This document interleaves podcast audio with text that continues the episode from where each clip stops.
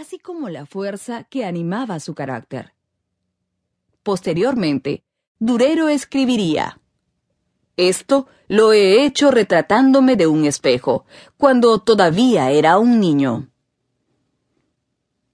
La capacidad mostrada por este novel artista sirvió para ganar el apoyo de su padre, quien en un primer momento se esforzó sobremanera en educar a su hijo en las tareas de la orfebrería para algún día heredarle el taller.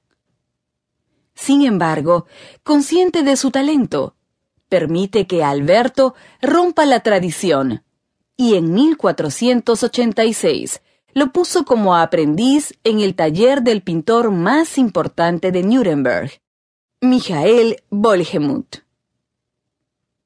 Por la convivencia con este artista, el estilo de Alberto comenzó a beber de las fuentes flamencas, pues en este primer momento se dedicaba a la apreciación del estilo de pintores como Roger van der Weyden y Dirk Bouts.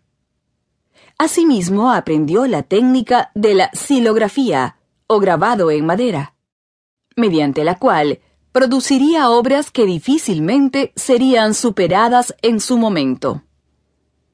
Alberto estuvo en el taller de Bolgemuth hasta el año 1489, cuando decidió que había llegado el momento de su viaje de fin de estudios.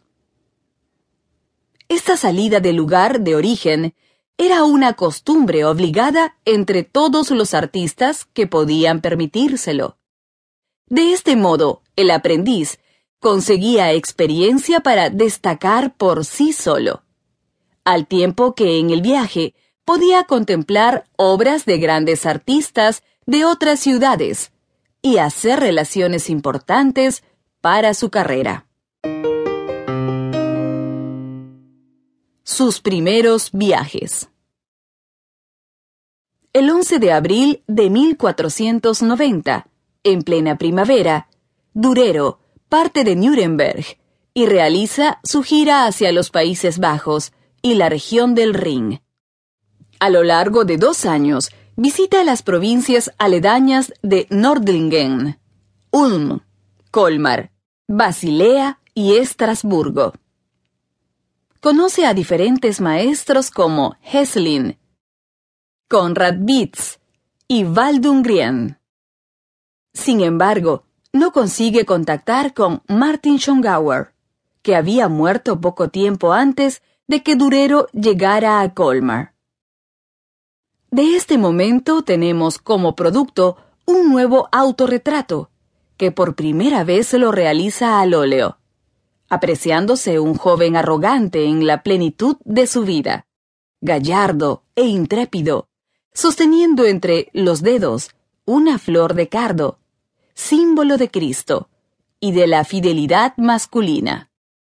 Alberto transcribiría su sentir en ese momento con un texto sencillo para esta obra. Mi vida transcurre según se ordena allá arriba. Estando en Estrasburgo, recibe noticias de sus padres, que le anuncian su compromiso con una joven adinerada de Nuremberg, Agnes Frey. Este matrimonio arreglado entre los padres, según las convenciones de la época, se realizó el lunes 7 de julio de 1494. Habían pasado cuatro años desde su salida de Nuremberg y tenía 23 años de edad. Lastimosamente el matrimonio no fue afortunado. Los desencuentros entre Durero y su esposa se desarrollaron prontamente, y dos meses después de la boda, Durero decide partir con destino a Italia el 18 de septiembre de 1494, pasando previamente por la provincia alemana de Augsburg, de donde recibiría las primeras influencias artísticas italianas. Viajando a través del Tirol, alcanzó Trento y finalmente Italia, país que le ofreció nuevas ideas gracias a su liderazgo. Por aquel entonces, en el renacimiento de las matemáticas,